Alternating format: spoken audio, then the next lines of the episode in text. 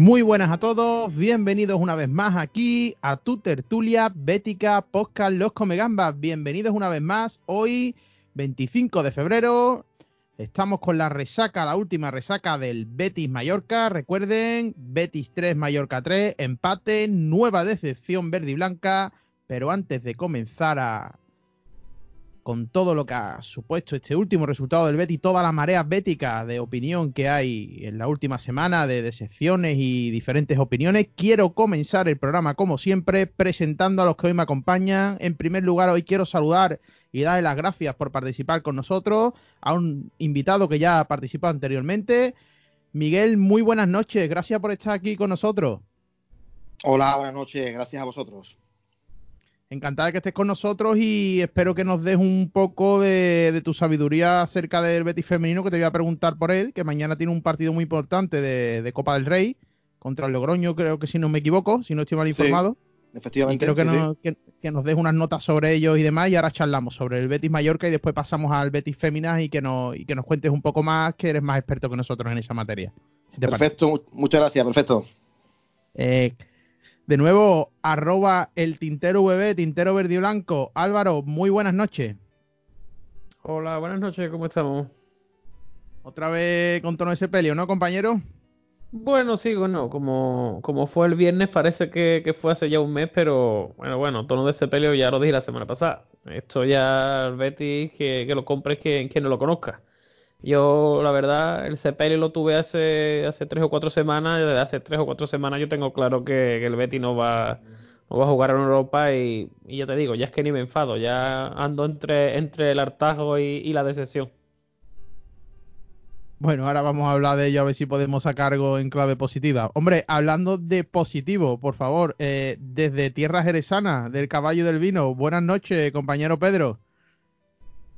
Muy buenas noches, aquí estamos una semanita más a ver qué tal nos va hoy. Venga, vamos a ver si podemos sacar algo, algo en claro. Eh, recordar a todos, a todos que pueden seguirnos en nuestras redes en arroba los tertulias, ahí colgamos y que estamos en directo. Saludar a todos los que nos escuchan en directo, que cada vez son más, tenemos más adeptos. Y antes de nada, quería comenzar, hemos puesto un tuit hace poco, eh, Álvaro tiene relación con ello, pero yo quiero felicitarlo porque hace cuestión de un mes, si no me equivoco, Álvaro, eh, a eh, tú colaboras con Coliseo Verde y Blanco, eh, ese medio que adelantó en primicia los contactos con, no algo serio, pero sí unos primeros contactos con, Marcelino. Y la, patrulla de Twitter eh, saltó corriendo a, dar hasta en el carnet de identidad, ¿no? Por ya mentiroso, de, bueno, descalificaciones varias, y hoy lo comenta Radio Sevilla. No sé, te tiendo el guante aquí como componente de Coliseo Verde y Blanco por si quieres comentar algo.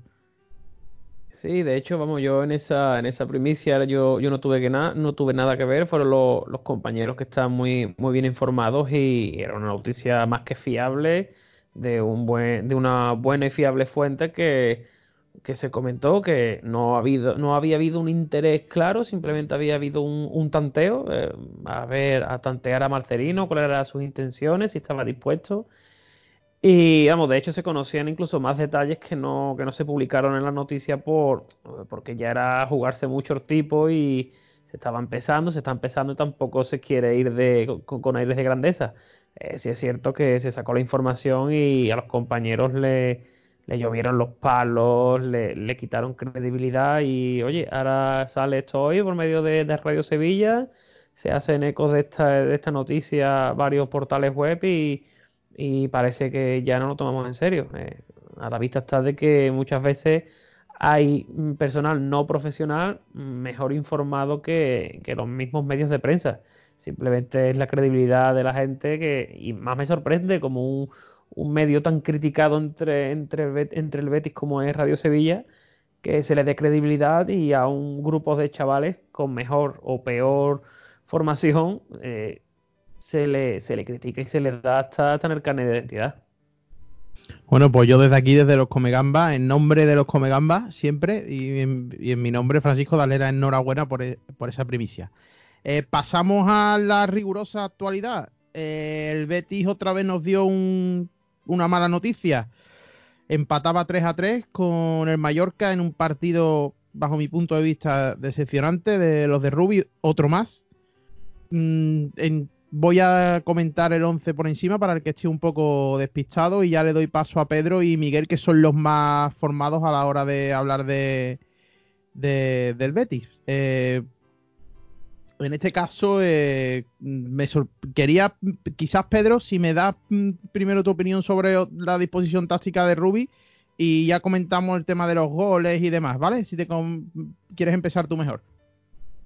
Sí, bueno, eh, como tú veas, yo realmente creo que el partido a nivel defensivo del Betis eh, está claramente condicionado por la decisión de Rubi de, William Carvalho en el pivote. Si ya el año pasado el portugués era una especie de agujero, con perdón, en, la medular del Betis, aún teniendo tres centrales por detrás suya, pues teniendo a dos únicamente, el agujero se hace muchísimo mayor. Y ya lo vimos que el Betis en transición, pues sufrió muchísimo y el partido está claramente marcado por eso. En ataque, pues realmente tuvo ocasiones de todo tipo, pero, pero es que no tener ocasiones frente al peor visitante de la liga y uno de los equipos que más le cuesta defender, etcétera, etcétera, pues eh, es que únicamente por calidad individual o haciendo un mal partido, ya lo hablamos la semana pasada, el Betis va a tener ocasiones de, todo tipo y podía golear al Mallorca, porque a nivel ofensivo el Betis es un equipo eh, pues muy tiene unas virtudes muy grandes en ataque y es un equipo muy poderoso a la hora de atacar. Eh, decidió Rubi no protegerse en transición con Edgar y otorgarle al Mallorca la decisión de, de poder eh, salir a las contras y tener esa posibilidad en el partido y pues la acabó pagando de esa manera. Eh, después de los goles del Mallorca le llegaron dos genialidades de Fekir que acabaron en penalti. No recuerdo muy bien quién lo provocó, sé que uno fue eh, aquella mano. No, de hecho creo que los dos fueron provocados por, por Fekir, pero, pero el caso es que esos dos chispazos de Fekir hicieron eso y a pesar de tenerla de todos los colores, pues al fin y al cabo, al haber puesto a William Carballo, yo creo que condiciona muchísimo, muchísimo el partido. Obviamente no es una queja del portugués porque el futbolista es tal y como es, pero el problema, es el, problema lo tiene quien lo pone en una posición en la que está clarísimo que no rinde. Pues después de encajar, perdón, después de remontar el partido con el 3 a 2, el equipo comienza a dudar, comienza a especular, a tocar de un lado a otro. Y yo en el campo ya notaba como, como que el equipo como que pasaba del tema, como, como si fuera ganando 3 a 0, como, como una patilla, una, una muy poca gana de, querer ir a por el partido, de sentenciarlo, y al final pues lo acabó pagando y cuando se dio cuenta de que a falta de 20 minutos le habían empatado, fue cuando entraron los nervios, la afición comenzó a estar de, esa manera tan hostil, merecidamente, por supuesto, y cuando el equipo pues no, no, fue capaz de, de al final llevarse el partido. Yo creo que realmente el partido en sí nos dice bastante poco, pero es un paso atrás más en el proyecto de Ruby al haber sentenciado parece que de manera definitiva a, un Edgar que desde mi punto de vista pues le había salvado los papeles eh, habiendo encontrado con él pues uno de los futbolistas que, más equilibrio, que más fortaleza le daba al equipo y que conseguía tapar ese agujero que, tiene el equipo de Rubio en transición y que es con lo que, con lo que realmente más estaba sufriendo el equipo. Por eso mismo, creo que, lamentablemente la vuelta de William Carvalho al Betis le ha sentado horrorosamente mal por, la decisión que ha, tomado Rubi de ponerle en el pivote y sentar a Edgar inexplicablemente, porque creo que es un debate que no tiene mucho color. Edgar estaba haciéndolo prácticamente todo para el equipo y le había solucionado la papeleta Ruby. Y, yo creo que principalmente por, lo que comento del tema William Edgar, pasa la, inestabilidad defensiva del Betis el viernes frente al Mallorca. Miguel, en este tema que ha comentado Pedro eh, sobre la suplencia de, después del partido de Iva de Edgar y esta vuelta de William y ese doble pivote con, Guido, eh, que he jugado dos partidos seguidos. Yo te comento, y me interesa tu opinión como técnico, eh, ¿es cierto que esta plantilla solo puede jugar bien al fútbol con cinco defensas? En este caso, cuando el Betis quizás ha cogido mayor regularidad ha sido con la, con la titularidad de Edgar. Yo creo que, el equipo lleva mucho tiempo pidiendo a gritos un cambio de sistema. Eh, Mm, se suele decir que lo que funciona no se debe cambiar, ¿no? Una cosa que es una, máxima en el, en el fútbol. Y, y, acordaros lo que, lo que le costó y lo que tardó Setién en cambiar el dibujo y, tuvo que ser el propio Serra Ferrer el que le animase a, ello, ¿no? Yo creo que nosotros mismos, teniendo un sistema eh, como el que estamos viendo, mm, como se suele decir, hace malo al futbolista. Es decir, eh, no, saca un rendimiento lo suficientemente importante como para sacar partidos adelante. Estamos todo el mundo de acuerdo en que, en que el Betis tiene buenos futbolistas, que tiene una plantilla muy compensada, pero claro, eso no te basta para, ganar, ¿no? Lo que te basta para ganar es el, trabajo diario y, la conexión entre todos los elementos que, tienen que participar, ¿no? En este sentido, en mi opinión, mm, la salida de Edgar del equipo pues eh, obedece a una opinión eh, personal del entrenador, imagino, porque como sentido tiene poco. El, Betis había mejorado considerablemente con, este futbolista ahí en medio y, el error de Ipurúa lo, machaca, pero es que ese error, en mi opinión, es más del portero que de él. Eh, yo creo que, hemos mirado todo el mundo a otro lado cuando directamente las críticas se han dirigido al, canterano. Yo creo que, es el portero el que le da un balón a un, a un futbolista que está mal perfilado y, que finalmente pues pasa lo que, lo que todo el mundo sabe, ¿no? Mm, aquí llegamos siempre a la misma conclusión. Edgar es quien comete el fallo, Edgar es eh, quien sale del equipo. Hablo ahora eh, como si estuviese dentro de la cabeza del míster. Mm, si fuera otro futbolista, ¿habría salido del equipo? Esa es la pregunta que, yo hago, ¿no? Porque quitar a un jugador que en su día fue un, parche parece fácil, ¿no? Pero quitar a un jugador con más peso, pues quizás eh, es menos es menos fácil, ¿no? Yo creo que, el otro día, después de marcar Joaquín el 3 a 2, el equipo pide a, grito pelado la, inclusión en el campo de, este futbolista, de Edgar, para dar equilibrio, para que se, acabara el, el correcalles que, estaba siendo el, partido y para que tuviésemos tranquilidad, ¿no? Mm, una vez más, pues eh, los cambios que decide realizar Rubi son, son otros y, se ve claro que Mallorca, como tuviese una, pues iba, iba a crear peligro, ¿no? Porque yo, eh, y con esto termino, creo que el Mallorca pues eh, salió más metido que nosotros al partido, salió más intenso, salió sabiendo mucho más que nosotros lo que se estaba jugando, ¿no? Y a mí eso me, bueno, me extraña mucho y me, me, me apena, ya que venimos de hacer un partido pues con muchas carencias en, en Butarque, mm, de que pasen las semanas y, las opciones de Europa se vayan eh, diluyendo y, jugar contra el peor visitante en tu casa un viernes después de, venir de hacer ese mal partido deberá ser eh, suficiente motivación como para ir por el partido de verdad, ¿no? Y si te das cuenta, los penaltis son penalti, pero has marcado de los tres goles dos de penalti. Quiero decirte que después has tenido ocasiones, pero que mm, si no es por ese balón parado, pues no hace gol, ¿no? Un Mallorca que después de los tres goles que nos hace a nosotros en, Villamarín, se coloca con 10 goles a favor fuera de casa, es decir, que antes tenía 7. Es que son muchas cosas las que, hay, las que da de sí el, partido y, de ahí, bueno, pues la, pena y la tristeza de, la afición por ver que, se marcha todo esto, ¿no? Yo creo que no sé si le va a dar tiempo ya a Rubi a cambiar ese sistema o no, si en, Mestalla va a salir de otra manera, pero está muy claro que, tal y como estamos viendo al Betty, hasta el propio Bartra, el propio Mandy, el propio William Carballo, que yo creo que es un futbolista importante en esta plantilla, pero que se ha tenido mucha prisa por, colocarlo en el campo una vez eh, ha regresado de la lesión. Los futbolistas tienen que tener un tiempo de, adaptación, de volver a la competición. Entrenar no es jugar, jugar es otra cosa, mucho más si, si vuelve a jugar contra el Barça, sin, sin ir más lejos, una auténtica locura y mm, colocar a los futbolistas porque sí, por el nombre y porque son importantes eh, eh, y tienen peso en el vestuario rápidamente en el césped, creo que es una decisión un tanto equivocada, ¿no? Sobre todo si para eso quitas a un jugador que te estaba dando el equilibrio que te estaba dando. Pues compañero Tintero, yo la verdad que en la línea que, sigue Miguel, la verdad que me están conduciendo solo el debate. Eh, ¿Cómo es posible que después del bochornoso planteamiento y bochornoso partido del Betty y la bochornosa actitud con la que sale en la primera parte, volvamos otra vez a casa después de estos discursos durante toda la semana del capitán, eh, de Canales, no, no está terminada la, la, la liga, vamos a seguir, el objetivo sigue y después hacemos estos partidos que, como dice Miguel, es que es el peor visitante de la liga y, y nos marca tres goles en casa.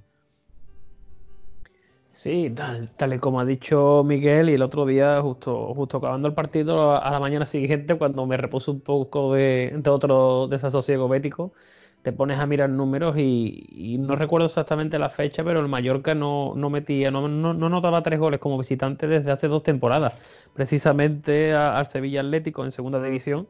Y, a nosotros, aparte, es que, claro, el Mallorca es que no hizo más ocasiones, es que tuvo una festividad del 100%. El Mallorca tiró tres veces a puerta y marcó tres goles ante un Betis que, como supuestamente, como bien has dicho, supuestamente se nos vende de que están eh, los jugadores y el cuerpo técnico implicados, que van al 100%, que creen en el objetivo y, llegamos y, nos marcan tres goles en, errores de, parvulario, porque eh, si te pones a mirar los goles son errores groseros de defensa, como bien han dicho Pedro y, Miguel, por una cabezonería de Rubi, porque hablábamos de que Setién era cabezón, pero es que Rubi le echa la pata. Eh, como decía Miguel, ¿por qué cambiar lo que funcionaba? Te funcionaba la defensa de, tres centrales, te funcionaba Edgar como ese punto de equilibrio en ese gran agujero negro que era la zona del centro de campo defensiva del Betis. Y como ya indiqué la semana pasada, lo de poner a William Carballo después de una lesión de larga duración y una lesión delicada y que, de que requiere su tiempo después de recuperación, Solo me cabe en la cabeza que el mismo jugador lo haya pedido con un único objetivo, es el de la Eurocopa que se juega este, este verano. Eh, Guido no funciona, Guido se ve que, va, va, dos revoluciones por debajo del resto de jugadores de la liga. William yo creo que todavía no está en forma y sinceramente es inexplicable que se haya cargado a Edgar por un supuesto mal partido suyo en Eibar como lo tuvo casi todos los jugadores sinceramente yo entiendo que el discurso de, los jugadores, del entrenador y de la directiva públicamente tiene que ser o tenía que ser el que estaban dando porque ya la verdad es que, es que cansa un poco el discurso de, de entrenamos muy bien, entrenamos al 100%, vamos todos por el objetivo y después llegan partidos como el del Leganés y como el del otro día del Mallorca, que no olvidemos que es que el Mallorca había sacado solo un punto fuera de casa. Que sí, que el Mallorca se está jugando eh, el descenso, pero el Mallorca sabe muy bien a qué venía esta primera, a esta primera edición y sabía muy bien que venía a sufrir. Pero es que el Betis lleva, el Betis lleva un mes que parece que los jugadores que es que no se juegan nada. Y nada, luego vendrá, bueno, luego vendrá. Ahora hay que ver los tres partidos que nos vienen. Y madre mía de mi es que, es que te da vértigo. Yo estoy convencido, no soy tan positivo como, como Pedro. No sé en cuál de los tres, pero yo estoy convencido que en uno de los tres lo vamos a sacar bien sea este sábado al, Valencia, que llega con muchas bajas, bien sea ante, ante el Madrid en casa, o bien, si hay que sacar alguno, yo firmaría sacar, firmaría sacar el derby, porque tristemente hemos vuelto a que, a que nuestra única alegría ya que nos quede es ganar el derby, tristemente. Pues eh, por ahí quiero que vaya a ir la conversación porque creo que el partido no se puede desgranar mucho más, ¿no? Quizás Pedro si quiere hacer algún apunte más, pero el partido dio lo que dio y lo que hace evidenciar es que el Betis es un equipo mediocre este año de la, de la tabla. Y bueno, toda la semana hablamos de lo mismo, eh, seguimos con lo mismo y con las malas noticias, pero es que la realidad del Betis es la siguiente. El Betis es el 12 en la tabla, ha ganado 7 partidos, ha empatado 9 y ha perdido otros 9. 35 goles a favor y 40 en contra. Solo superado en goles, encajado por el español que tiene 44 y el Mallorca, nuestro último rival que tiene 42. Que yo creo que mediocre, mm, no creo que esté siendo duro con la por calificar hasta la jornada en la que estamos la temporada del Betis. No sé, Pedro, ¿qué, qué te parece a ti?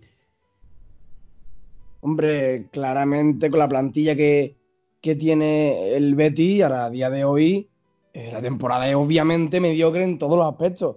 Principalmente porque en ningún momento se ha llegado a luchar por Europa, siempre ha estado en ese alambre del, nos metemos entre los 10 primeros, nos quedamos dos puntitos, tres, y cuando ha tenido esa oportunidad pinchado, y nos tiene acostumbrados a eso realmente, a pinchar cuando tenía la posibilidad de engancharse en el objetivo y, es que es lo que digo, lo que yo pienso. Creo que la sangría goleadora viene por los problemas que tuvo Rubi a principio de temporada para, para paliar eso al no tener pivote y, lo que está teniendo ahora al haberse equivocado de manera clara, creo yo, y volver a sentar a Edgar. El equipo, es que ya lo hablamos la semana pasada, el equipo con Edgar, eh, o sea, antes de Edgar jugaba terriblemente mal, desde mi punto de vista, Era un equipo desequilibrado que sufría muchísimo en transiciones, que no era compacto, desequilibrado. Y con Edgar consiguió mejorarlo y eh, también consiguió más o menos reparar la sangría de goles. Y después de Edgar, pues hemos vuelto lo mismo realmente.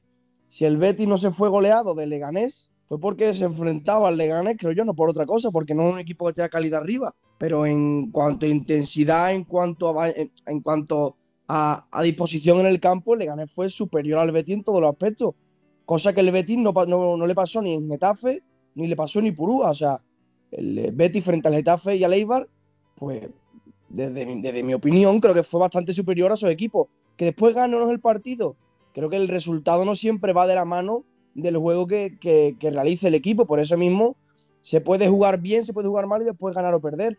Pero yo creo que si tú estás en una línea de jugar bien y ser superior a prácticamente casi todos tus rivales, no tienes que tocar la no tienes que tocar nada porque lo que puedes hacer es empeorarlo. El equipo se estaba perdiendo partido por fallar eh, en, ataque, por fallar goles claros, por fallar oportunidades y ahora está perdiendo pues, porque no está siendo ni siquiera superior a sus rivales. Entonces yo creo que la sangría goleadora es debido a lo que le ha costado a Rubi dar con la tecla y por cuando da con la tecla vuelve a equivocarse cambiándola. Y es lo que hablaba antes Miguel, lo que está bien en el fútbol no se debe cambiar.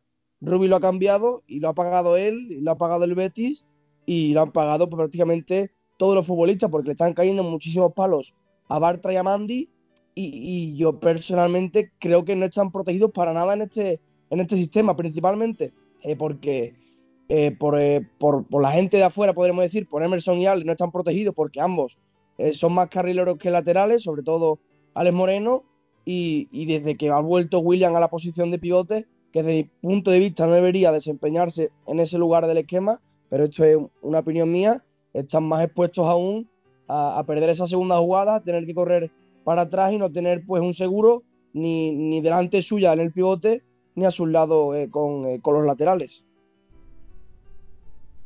Bueno, pues el calendario que nos espera, que ya lo ha comentado Álvaro y en este caso Pedro, eh, próximos tres partidos, recordemos para los que estén despistados. vamos a Valencia, en Mestalla, partido difícil, el Valencia con muchas bajas, pero recordemos que invicto en su casa. Viene el Madrid, un Madrid pues, ha tenido una derrota, pero eh, quizás está en una racha de juego y en una regularidad bastante fuerte. El Madrid bastante, bastante contundente en su resultado. De hecho, era mm, líder hasta la jornada pasada. Y después, pues vamos a, casa del eterno rival en el Sánchez Pizjuán y se antoja difícil eh, que, seamos positivos eh, en, los próximos partidos del Betty, porque si bien mirando los el rendimiento del equipo durante la temporada no es que invite a nada halagüeño. En este caso, eh, nuestro compañero, mandarle saludo a nuestro compañero Rubén, que hoy está trabajando y me manda un escrito que, que, os voy a leer simplemente así por encima para que le dé la opinión acerca de, de los siguientes partidos. Eh, leo textual lo que me comenta nuestro compañero. Eh, el partido del Betis fue un auténtico bochorno desde mi punto de vista. Eh, y la temporada está finiquitada. pero ese pensamiento no puede ser el mismo que, que tengan los futbolistas, porque como sea así, bajan los brazos y podemos tener un problema de aquí al final de liga. es momento de venirse arriba, porque aunque tengamos 8 puntos de ventaja con respecto al descenso, nos viene un calendario para echarse a temblar. Un Valencia invisto en casa, un Betis Real Madrid y un derby eh, que en el Sánchez Piguán, como sabemos, el Betis pierde más que, ganar.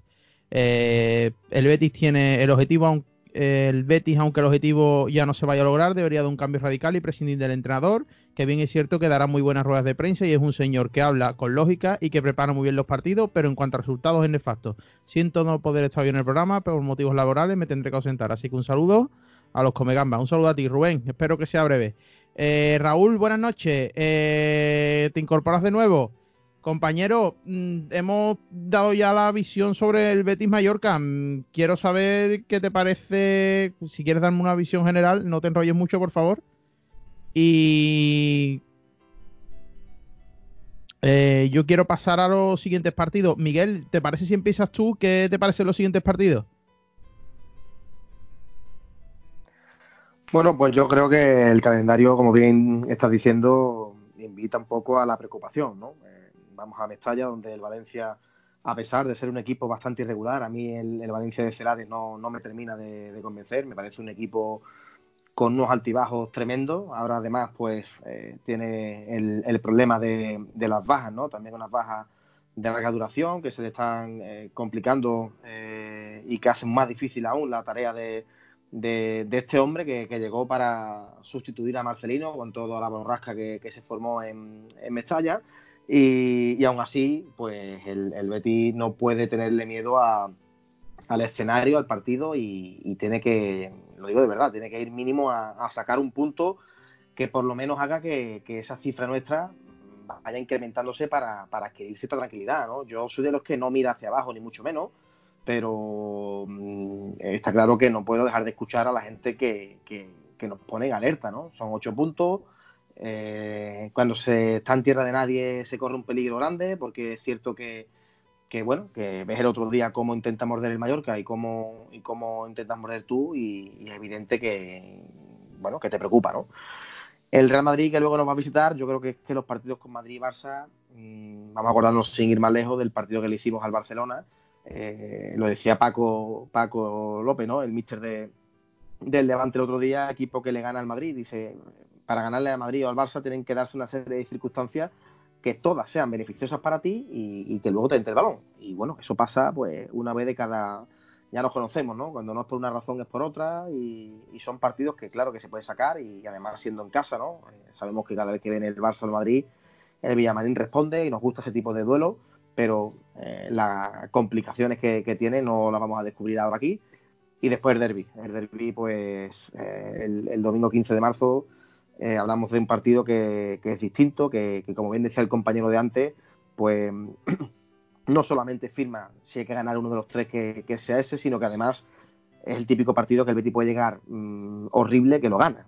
los derbis son, son como son el, señor Setién con su paso por, por aquí, pues eh, es cierto que en, partidos de esta índole, como son los derbis, nos cambió un poco el aire y parece que todo el mundo nos hemos venido un poco arriba, dándonos cuenta de que, oye, que, se puede hacer daño al eterno rival en, en su casa y en casa, por supuesto. Y, bueno, pues vamos a ver si por lo menos llegamos eh, sumando algún punto de los próximos seis para que ese partido de eterna rivalidad pues se lo tomen los futbolistas como, como una, un balón de oxígeno y con, la, con las opciones que da el ganar un partido así, que, bueno, está muy claro que todo el mundo pues, se viene arriba, ¿no?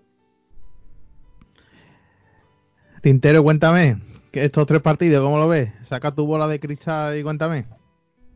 Hombre, yo mi bola de cristal, si, si, si te la saco, no, no, no, no va a gustar ninguno lo que voy a decir, pero hombre, sí es cierto que, que todos sabemos de, que este, de que este Curro Betty es, capaz de, de, lo peor ante Getafe, Eibar, Leganés y, y Mallorca y coger y echarle casta y, narices a, la Valencia, al Madrid y, al Sevilla. Un Valencia que, como bien han dicho los compañeros, viene, viene en una irregularidad y unos, unos altibajos durante toda la temporada, azotados por esa, esa destitución prematura de, de Marcelino, de Mateo Alemani. Eh, sinceramente, si hay una directiva, una de estos que se puede asemejar a la del Betis, yo creo que, es la del Valencia. Siempre va a haber una guerra de poder ahí, incluso el Valencia es, eh, peor todavía porque hay un dueño y por lo que se escucha, por lo que se lee, lo que diga ese dueño va, a misa. el Betis yo creo que, que, debe aprovechar eh, en Valencia, un Valencia que sí, que está embatido en Mestalla, pero que, tiene numerosas bajas y, que por cierto un dato que nos deja este partido que se juega un, 29 de febrero y es algo que solo nos ha pasado una vez en nuestra historia, jugar un, 29 de febrero del año bisiesto que fue la 75-76 con victoria. Así que podríamos tirar de estadística y, decir que siempre que hemos jugado un 29 de febrero hemos ganado. Después de ese partido, pues, pues bueno, veremos, veremos a ver cómo llega. Como ha dicho Miguel, ante el Madrid en casa la, la afición siempre responde, son partidos que, todo el mundo quiere ver y son partidos que todos los jugadores quieren jugar, son partidos que, quitándolo del Valencia, que sí puede, entre comillas, ser un poquito el, menos motivador para, los jugadores, eh, después nos viene un Madrid, que todos los jugadores dan contra ese rival ese, ese tanto por ciento de más para, para jugar, porque sabes que, saben que es un escaparate. Eh, esos partidos son buenos también para ponerlo a los jugadores internacionales que tienen posibilidades de ir convocados con vistas a, la Eurocopa y después del partido del Madrid que, como ha dicho Miguel Rode, como dijo eh, el entrenador del Levante, eh, tiene que ser un día en el que te salga todo, en el que al Madrid no le salga nada y en el que las tres, cuatro ocasiones que, que tienes tienes que asegurar de, meterlas. Y ahí también entra eh, el papel de, los colegiados, de, esperemos que, nos dejen, que no, que no seamos lazarillo para, para que la liga siga viva. Y después el derby en el Pizjuán, como, como tú bien has dicho, Fran, eh, al Betis no se le da bien, eh, Setién si hizo algo bien, eh, de una de las cosas que hizo bien aquí fue inculcar a los jugadores y a la misma afición la creencia de que se podía jugar y ganar en, el Pizjuán. De hecho, el año pasado en el derby del Pizjuán el equipo también llegaba con, con muchas dudas, perdimos finalmente el partido, pero pero lo podíamos haber ganado perfectamente. Así que mm, confío en esa, en esa doble vara y en ese doble filo del Betis de, hacer el ridículo con, equipos a priori de menor enjundia y, dar la cara ante estos, ante estos tres equipos, que lo mínimo que podemos pedir es, que se compita y, se le eche narices. Raúl, buenas noches. ¿Estás ya por ahí o estás todavía sacando el perro? buenas noches, buenas noches, ya estoy, estoy presente. Bueno, pues le paso lista al punto de que ha asistido usted a clase y cuénteme su opinión rápida sobre el Betis Mallorca, no vaya ese sangre tampoco, que ya hemos hecho nosotros, y los próximos tres partidos del Betis, eh, Valencia, Madrid y el derby con la vecina. Bueno, sobre el Betis Mallorca que, que me parece lamentable, ¿no? Que, que el Betis concediera tres goles en su estadio contra un equipo que, que va hasta esta final de liga luchando por mantener la categoría.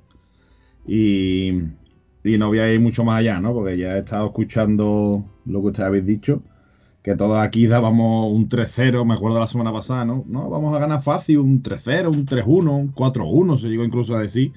Y, me parece a mí que o no tenemos mucha idea de esto o algo hay algo que se nos escapa.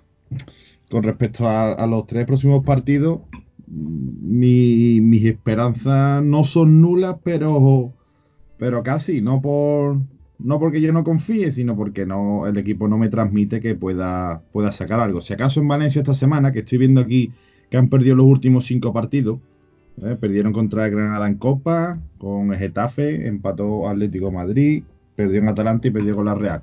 Si acaso allí en Valencia, entre las numerosas bajas y que el ambiente está un poquito también extraño, bueno, pues puede ser que, allí podamos sacar algo. Ya luego el partido del Bernabéu, mm, del Bernabéu, perdón, de contra Real Madrid, yo soy muy negativo por una sencilla razón. Esta semana hay un, un clásico, un Barça-Madrid o un Madrid-Barça, y si el Madrid gana, se pone líder, y no creo ni que el Madrid, ni que los demás estamentos que componen la liga y demás vayan a permitir que después de haber ganado el Barcelona, el, el Madrid pierda aquí. Y si el Madrid perdiera, no creo que el Madrid se permita el lujo de perder otro partido seguido y, entre comillas, ponerse ya a, a siete puntos de Barcelona. Entonces, ese partido mm, no, no tengo yo mucha esperanza. Y el derby, bueno, el, derby es un, melón por calar, pero si tiramos un poquillo de, de historia, salvo aquella maravillosa noche de Reyes, pues bueno, tiene pinta de que vamos a sufrir y que, aunque el Sevilla no esté mal, o sea, perdón, no esté bien, fijarse el otro día, llegó a Getafe y sí, ¿no? Pues bueno, pues 0-3 aquí. Entonces, no tengo mucha esperanza, Villegas, ¿para qué te voy a mentir? Pues nada, yo que viendo el temporal que hay en, en el Villamarín me da hasta hasta cosa entrar en este tema, pero bueno, eh, hay que tratarlo desde el máximo respeto siempre. Y nada, yo quiero preguntaros uno por uno esta situación en el Betis. Eh, no ya de quién es culpa ni quién deja de hacerlo, porque yo creo que está claro que esto es un conjunto, aquí todos son culpables, menos la afición, como digo siempre, aquí los culpables son los que toman decisiones. Y yo quisiera preguntaros acerca de eh, sobre la situación actual del Betis. ¿Creéis que va a ser destituido Rubi? ¿Creéis que va a estar final de temporada? ¿Creéis que estos señores van a tomar decisiones? ¿Creéis que que no, no, sé, es que a mí me desconcierta porque como ya vi el pasado año como a Setién se le caía el equipo y se mantuvo hasta final de temporada y de hecho creo que ni fue destituido sino que se va a Setién. Eh, no sé, Pedro, cuéntame y bueno, dame tu opinión que te he pasado por alto. Disculpa eh, sobre los tres próximos partidos. Bueno, pues ya lo hablamos la, la anterior tertulia. Yo creo que, a no ser que haya un, una catástrofe en el Villamarín acerca de, de resultados y clasificación, eh, hablando de descenso, que esperemos, yo veo algo utópico hablar del descenso realmente, pero nunca se sabe por qué, porque esto es fútbol, yo creo que Rubí acabará la temporada y, pues en verano Dios dirá, sinceramente, no sé cómo acabará, acabará el equipo, porque ahora mismo es una, una, una, incógnita bastante, bastante grande, la verdad. Los próximos, perdón, los próximos dos partidos, perdón, los próximos tres partidos, eh, pues en Mestalla creo que si el Valencia es un equipo que a día de hoy está bastante inestable, yo creo que, que, el Betis pues lo está aún más y no sé cuál de los dos equipos está peor y por eso mismo tengo bastantes dudas acerca del partido. A lo mejor Mestalla reciba al equipo en un ambiente un tanto hostil por la mala racha que ya comentaba Raúl y no sé con qué actitud saldrá el Betis porque realmente no te puedes fiar ya después de, los partidos en Leganés y, en casa frente a Mallorca. Yo creo realmente también que al ser partidos grandes, el bueno de, de Nabil Fekir, si le da por, por hacer maravillas de las suyas, como ya vimos frente, frente a Mallorca esta semana o frente al Fútbol Club Barcelona, creo que al Betis le aumenta bastante las posibilidades de poder competir frente a rivales de este tipo, eh, como por ejemplo frente al Real Madrid en casa, en el Pizjuán, si conseguimos que Fekir se entere de, cómo va el derby aquí en, en, la ciudad, entonces creo que también de, de Nabil Fekir va a depender mucho el rendimiento del Betis en estos tres últimos tres próximos partidos porque el francés es un futbolista completamente diferencial. El Sevilla, yo creo que el derby es un, eh, melón sin abrir aún, un melón que no sabemos por dónde va a salir, porque como ya ha dicho también eh, Raúl y, demás, nunca sabemos cómo, por dónde van a tirar los, los, dos equipos, cómo van a llegar todavía, porque quedan dos partidos para, para ambos. Y, y, frente al Real Madrid, pues realmente sigue siendo el Real Madrid. Creo que eh, a día de hoy sigue mejor que el Fútbol Club Barcelona a pesar de estos dos partidos que ha pinchado ahora y que, y que al Betis pues le, le, va a competir muchísimo y lo más probable es que gane. Te tienen que salir todas las cosas, que entre la pelotita y un cúmulo de situaciones que, que, es muy complicado que sucedan. Me queda la esperanza de que en la ida de, de, de esta campaña el Betis pues al final mejoró los partidos que a priori parecía que le iba a costar más y veremos qué tal se da el equipo de Rubi, pero realmente pinta bastante mal. Y la situación de Rubi que, que, me has comentado, Fran, pues ya como, como te digo, yo creo que a no ser que haya una catástrofe en el Leopoli, yo creo que, que va a seguir hasta final de temporada y que ya en mayo o en junio pues se reiniciará un año más el proyecto de, de Abri Catalán. Tintero, eh, cuéntame, eh, ¿Rubia hasta final de temporada y otra vez Red Set y otro proyecto deportivo fracasado o Rubi puede ser que peligre el puesto? Sí, no, yo creo que, como, ha dicho Pedro, yo creo que a Rubi se le, se destituiría perdón, eh, en caso de Catombe. En caso de Catombe es en caso de que el Betis se acercara peligrosamente a, eh, a puestos de descenso.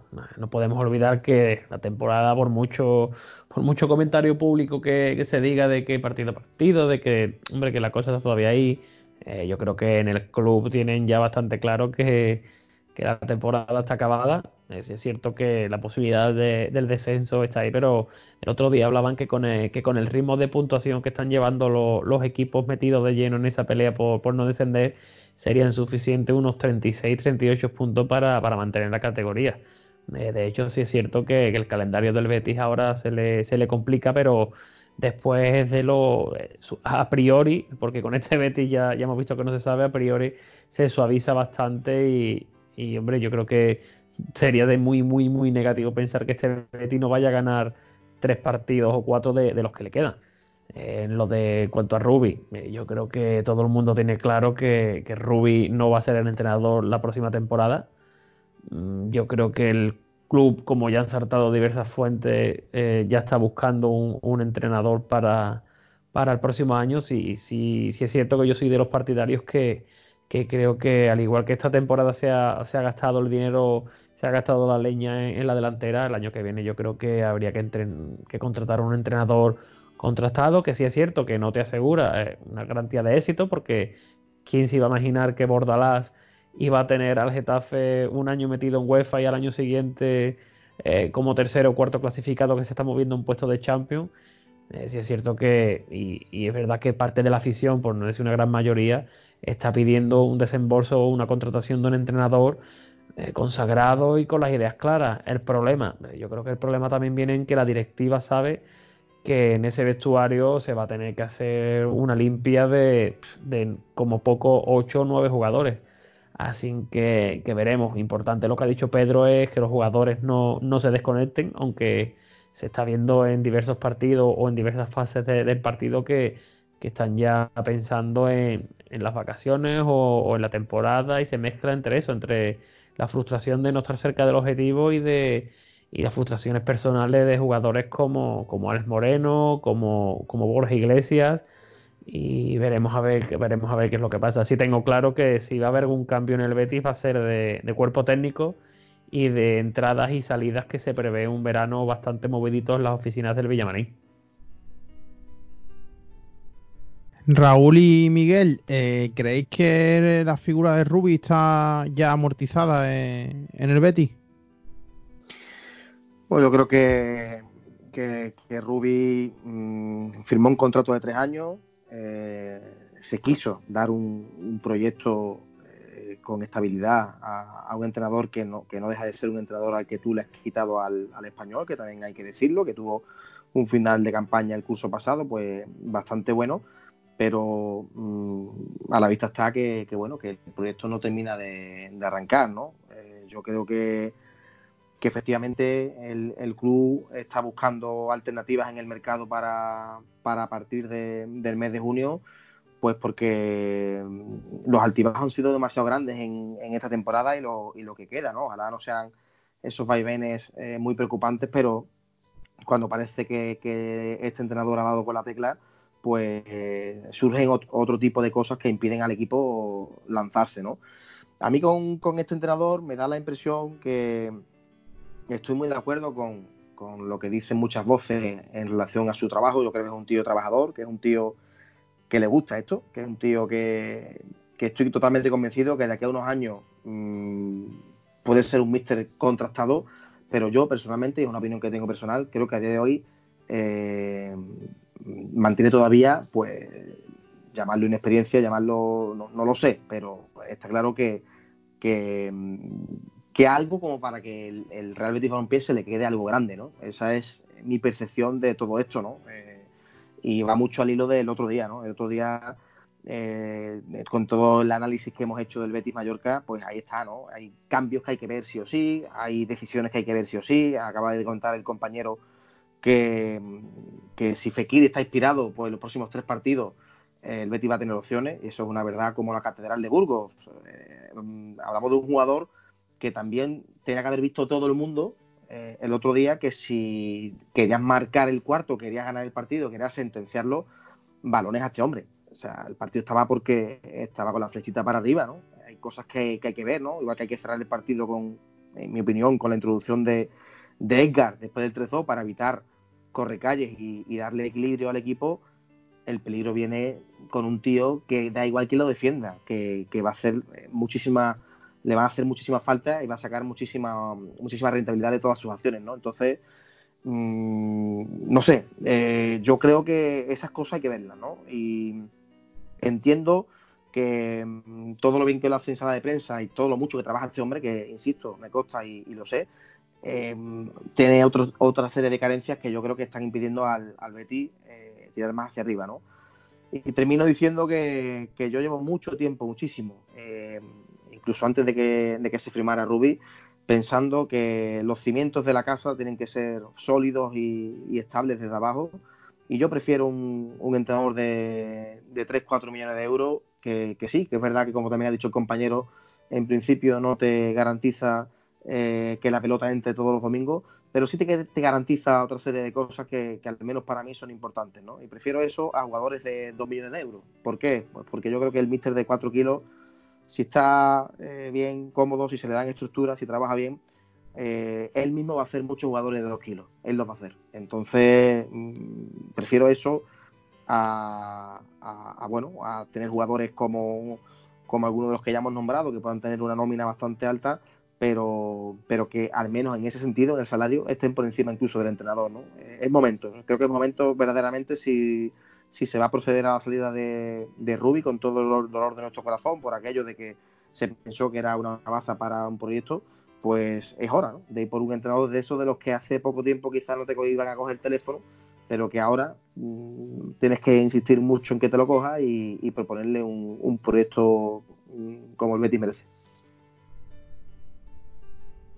Raúl, eh, ¿crees que es hora, como dice Miguel y como ha dicho Álvaro? Que yo creo que lo hablamos, eh, no sé si fue en la primera tertulia, en la segunda que hablamos, que te acuerdas que coincidíamos los dos en que el Betty es hora de que se gaste pasta en un entrenador, que tiene sí, que poner pasta. Vamos, vamos a dejarnos ya de antes de saberse que iba a ser Rubi, ¿eh? dijimos, vamos a dejarnos ya de experimento de Visto Sánchez del Amo, de Poyet, de vamos a fichar ya un entrenador contrastado, que, que, es cierto lo que dice Álvaro y lo que dice eh, Miguel, que no que no vamos a asegurar títulos ni mejores puestos por tener un entrenador de nivel, pero que en un entrenador de nivel sabe manejar crisis, a lo mejor que Ruby no, no ya no Ruby, se tiene todo, todos atrás. ¿No es hora de traer un comandante a la altura del barco? Claro, yo, vamos, de hecho, como tú comentas, eh, y esto era en verano previa a la contratación del Mister, ¿no? Mm, yo coincido con Miki en casi el 99% de lo que ha dicho y que los cimientos de, de un equipo tiene que ser un, un entrenador que, que, nos cuesta 3-4 millones, como lo ha dicho, ¿vale? Pero ¿cuánto nos ha costado todos los entrenadores que han pasado por estos años? Que se le ha tenido que pagar los años que le quedaban o a lo mejor no todos los años completos, pero sí dos años cuando no han estado. Bueno, Raúl, te, concre te, concreto, eh, Ruby si no sigue, la, la, broma Ruby, bueno, en este caso yo digo la broma Ruby por el contrato y demás. Recordemos que a Ruby se le libera de, del español, se paga una cláusula cercana al millón de euros, 900.000 euros, se habló. Es, eso sí que es una tiempo, broma. Y un millón de euros por temporada. O sea que Ruby puede salir por 3.900.000 euros si está solo un año aquí, ¿eh? Continúa, disculpa, que querías ese apunte para que costaran hasta. No, ya está, es que simplemente con, con, ese detalle es que es que ya da evidencia de que de que no sabía acertar, ¿no? Pues, porque todo, y ya no solo Ruby, echa para atrás los entrenadores anteriores y al final te cuesta más caro estar trayendo gente de, entre comillas, a medio pelo que apostar por un tío de verdad, que como ustedes decís, no te garantiza que la pelotita entra, pero sí te garantiza, por ejemplo, el control del vestuario. A Ruby el vestuario desde el 1 de julio o el, o el día que fuera que empezaran, se la comió con papa. De hecho, han estado haciéndole, intentando hacerle la cama para que volviera eh, el anchoita, han estado hasta que la ficha el Barcelona.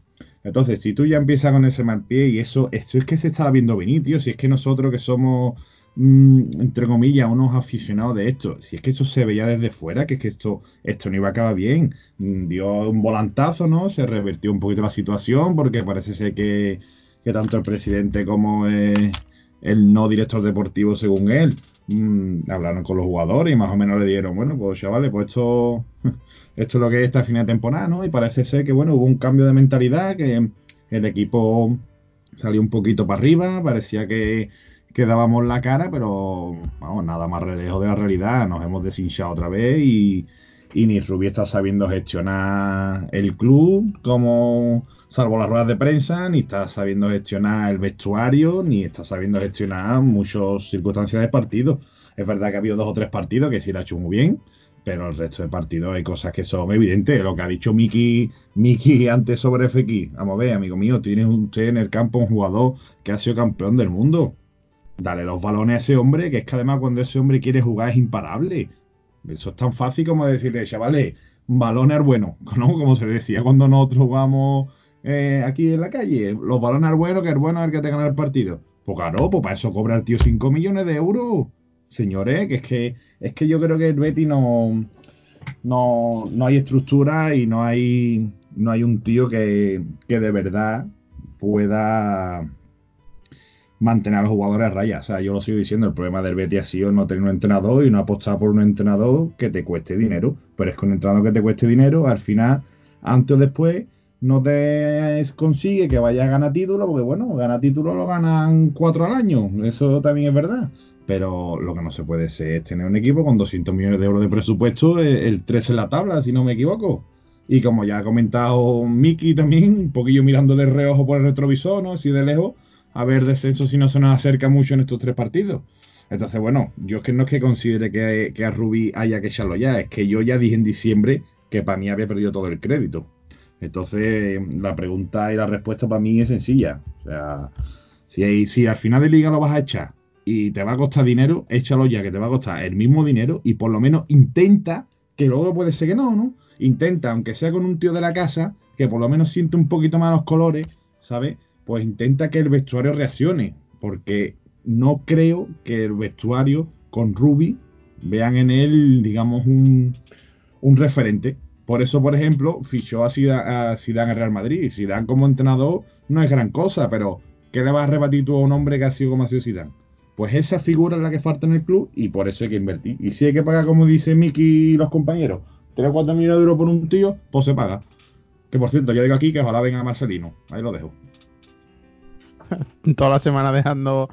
La semana pasada te quedaste sin el primer premio para los impacientes y las botas de taco para Joel todavía no han llegado, ¿eh? Bueno, eso es un mangazo. Y lo de, lo de Joel, lo de Joel vamos a dejarle ahí porque el 3 a 3 mmm, me había callado. Ya, ya, ya, seguimos otro podcast y nos va a dar para hablar más.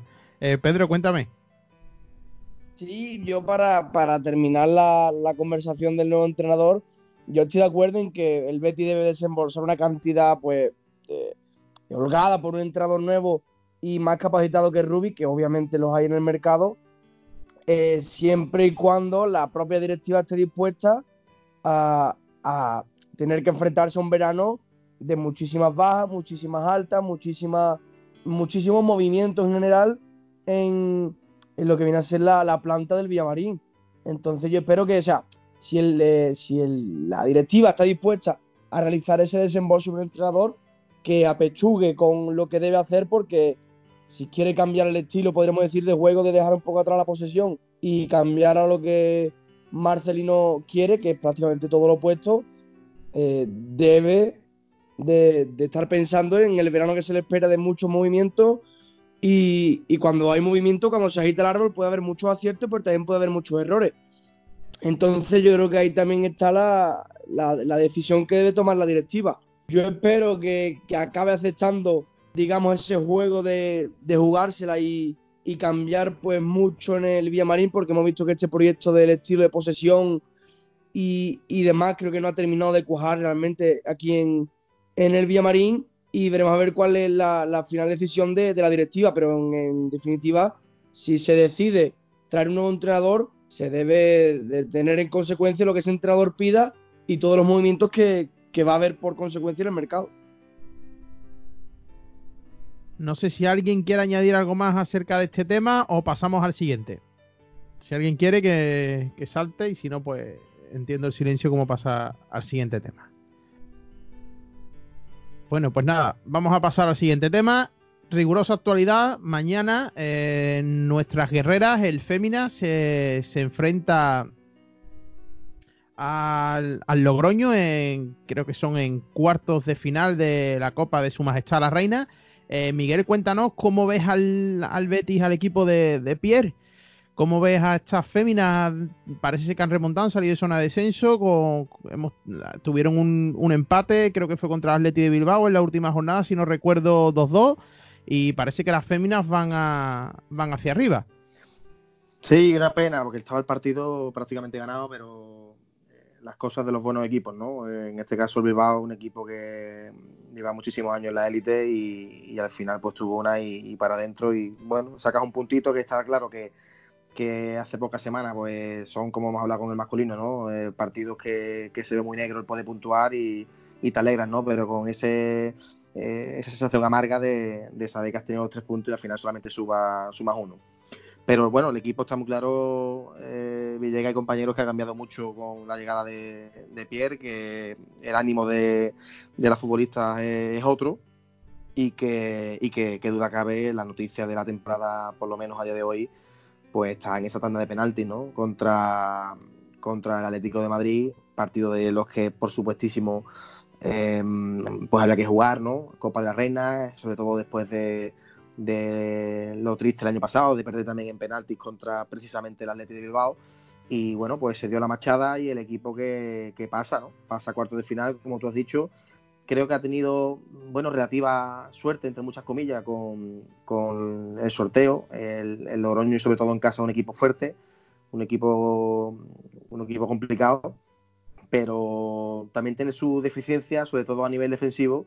Y yo creo que mañana nuestras guerreras, como tú dices, Fran, pues van a tener sus opciones. Así que esperemos que, que se pueda continuar hacia adelante, ¿no? Sobre todo teniendo en cuenta que presión ninguna y que la Copa de la Reina supone en estos momentos pues un extra añadido para, que la temporada pueda, pueda acabar de la mejor manera posible, ¿no? Eh, está también muy claro que el próximo partido de liga contra el, Rayo en Vallecas pues va a determinar, por supuesto, pues mucho para, para el equipo femenino del club y, y vamos a ver, ¿no? Vamos a ver si contra un equipo también con bastante bastante altibajo y y con bastante irregularidad, pues somos capaces de sacar los tres puntos, que sería pues el broche de oro eh, pasar mañana y que, y que, este fin de semana se, se, ganara, ¿no? Ahora que el equipo ha salido de, de, los puestos de descenso, a pesar de estar también con 17 puntos el Valencia y el Sporting de Huelva, ¿no? Pero yo creo que sumando, teniendo dos buenos resultados de manera de manera continuada, el equipo va a respirar y,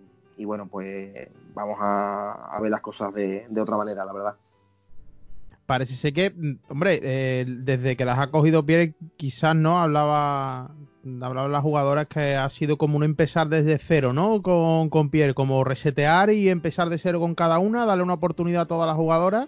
Y en este caso los resultados han llegado. Eh, creo que es una derrota solo los últimos cinco partidos, tres empates y mm. una victoria. Por lo menos se está sumando.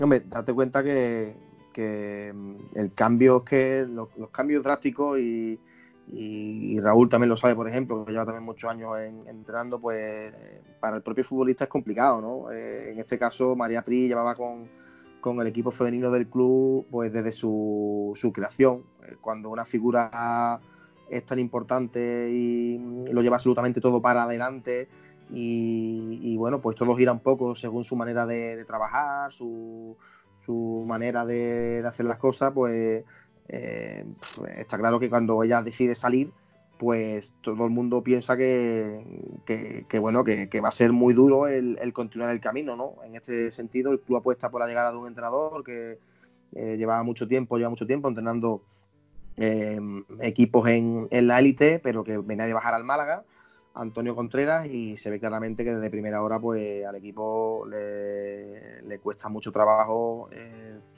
tirar hacia adelante, conseguir resultados y sobre todo yo creo lo más importante, mm, ver a las jugadoras tranquilas, eh, tranquilas en el trabajo, sosegadas en que los resultados pueden llegar, al revés, todo lo contrario, bastante contagiadas del nerviosismo propio del entrenador, eh, nunca eh, te has visto ahí abajo, porque otros equipos que están abajo pues saben navegar en el fango, no les preocupa, pero el Betis no.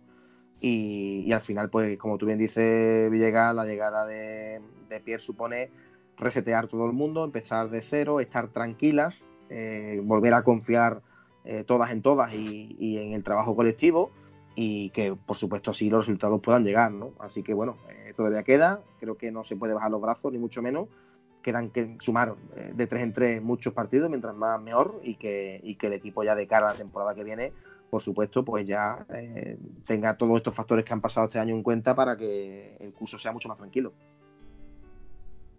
Eh, Álvaro, que te tengo ahí mucho tiempo callado, cuéntame cómo ves la eliminatoria de mañana. Vamos a hacer una porra de las féminas, ¿eh? De para mañana, de Betis Logroño. Sí, bueno, como comentaba, como comentaba Miguel, Miguel, eh, el objetivo prioritario de, este féminas es, el partido de, Liga del fin de semana. Eh, ahora mismo el objetivo de, todos los equipos que están en la Copa del Rey, debido a cómo está repartido esto del fútbol femenino, iba a decir, pero eh, tanto en el fútbol femenino como en el masculino. Sí cabe que en el, femenino se nota aún más el salto de escalón. Y la verdad es que ahora mismo la misión del resto de equipos que están metidos en la Copa de la Reina es evitar al Barcelona el mayor tiempo posible. Eh, las niñas de las niñas de Pierre hicieron una machada, una auténtica machada eliminando a, todo un Atlético de Madrid que era firme candidato a pelearle al Barcelona el título.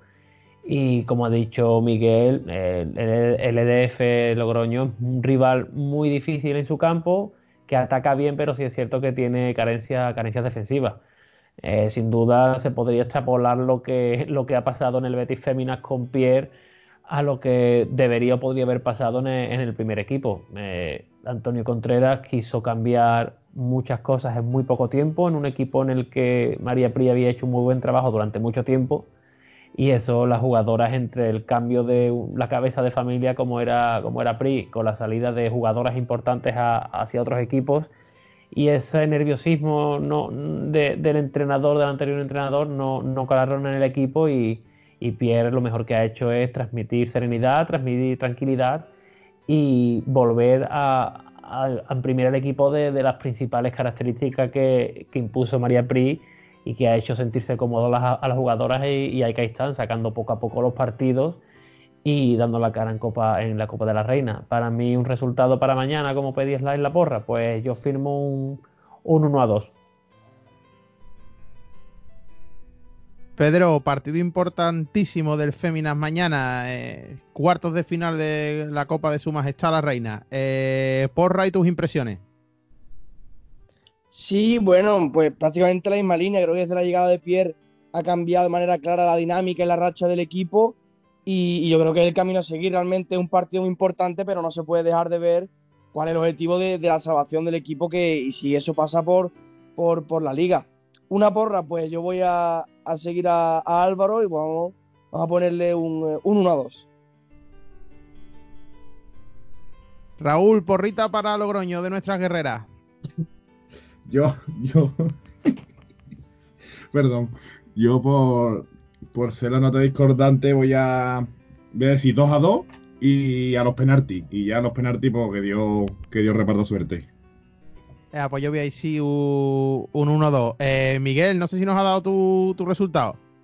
O no lo recuerdo. Yo, yo no lo he dado, no lo he dado. Yo estoy con Raúl. Vamos a empatar y vamos a pasar en penalti otra vez.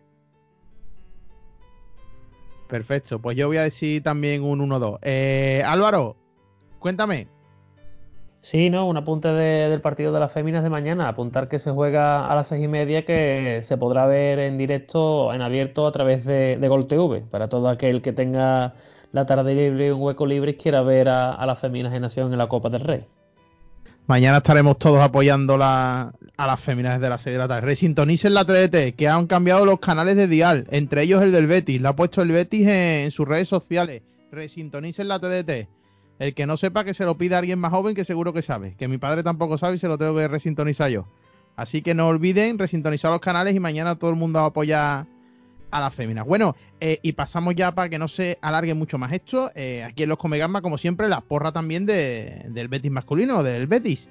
Eh, Valencia Betis. Tiemblen ustedes. A ver lo que nos hacen los murciélagos. Compañeros, ronda rápida, minuto y resultado. Aquí en este caso, porrita a los Comegamba. Eh, Raúl, comienza. Bueno, vamos a, vamos a intentar tener el último rayo de esperanza, como, como la guerra de las galaxias. 1-2. Miguel, adelante, porra. Venga, porrita, pues 0-1. Optimista, adelante. A mí no me queda otra opción que seguir la línea del optimismo, así que 0-3. 0-3. 0-3. Tú se me casi nada, padre. el no, el partido. No, pero espérate. Partido va a empezar con un gol de Fekir, minuto 0-1 al principio. Y después el resto del partido va a estar discutido. Y después, pues, dos contraataques del, del Betis, pues acaba en 0-3. Y ya está, ese es el partido. Ahora cuando terminamos aquí en la tertulia, eh, pongan ustedes Canal 47, que está nuestro compañero Pedro echando las cartas. Cuidado, ¿Eh? ¿eh? cuidado ahí. ¿eh? dejamos el número. A ver si no, hombre, era cachondeo, ¿eh? era, era cachondeo, era cachondeo. Un 1-2, un 1-2, era cachondeo, mi amigo. Álvaro. Sí, yo, yo solo aviso que si se pone ahora el canal 47 tiene más probabilidades de ver la porra que, que las cartas. con, con ritmo Ya. caribeño. Y a cada uno lo que quiera.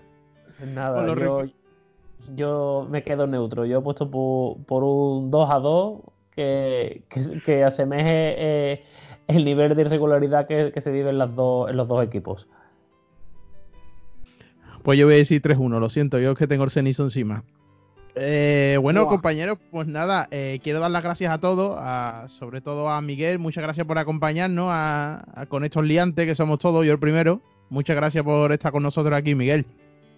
Muchas gracias a vosotros y es un placer estar aquí eh, hablando de, de nuestro Betis. Ojalá que las siguientes veces que, que esté con vosotros pues sean con sensaciones mucho mejores. La idea es esa, por lo menos que tomarlo con humor siempre, aunque nos amargue el Betis, pero a los 3 o 4 días ya tenemos que subir para arriba y tener confianza. Que te esperamos aquí, que tienes tu casa aquí en los Come Gambas y espero que nos des buenas, nos traigas buenas nuevas de- del Fémina. Seguro que sí. Muchísimas gracias a todos. Un abrazo fuerte. Un abrazo. Eh, Álvaro, arroba el tintero verde y blanco. Muchas gracias. Te escucho mañana en Onda Bética, ¿no? Supongo que irás, ¿no? Nada, muchas gracias. Sí, efectivamente. Mañana a partir de las ocho y media, en la 90.4, estamos ahí en directo con, con los compañeros de Onda Bética. Te escucharemos en directo y también a Pedro, ¿no? Pedro, buenas noches. Y muchas gracias. Te Buenas escucho noches, mañana sí. en Onda Bética. Sí, también estaré por ahí con, eh, con Álvaro y los compañeros de Onda Bética. Muchas Mañana gracias a todos por, por otra semanita. Veremos a ver la semana que viene qué tal A ver va. cómo viene. Eh, Raúl, técnico oficial de la tertulia. Buenas noches y muchas gracias por participar otra vez. Buenas noches y, y mi, mi racioncita semanal, ¿no? Que, que cuando las cosas no van bien, si no funcionan, hay que cambiarlas. Yo creo que ya es hora que los que mandan, que se cree que saben de fútbol, reitero, fútbol, ya es hora de que abandonen el barco. Bueno, ahí el puntito ha sido siempre de Raúl al final. Pues nada, muchas gracias a todos. eh, como siempre, desearos lo mejor y muchas gracias por escucharnos. Cada vez tenemos más apoyo. Dar las gracias a todos los compañeros que forman la tertulia. Y desde aquí reiterar mi enhorabuena a Coliseo Verde y Blanco por esa primicia. Y buenas noches a todos y como siempre, ¡viva el Betis!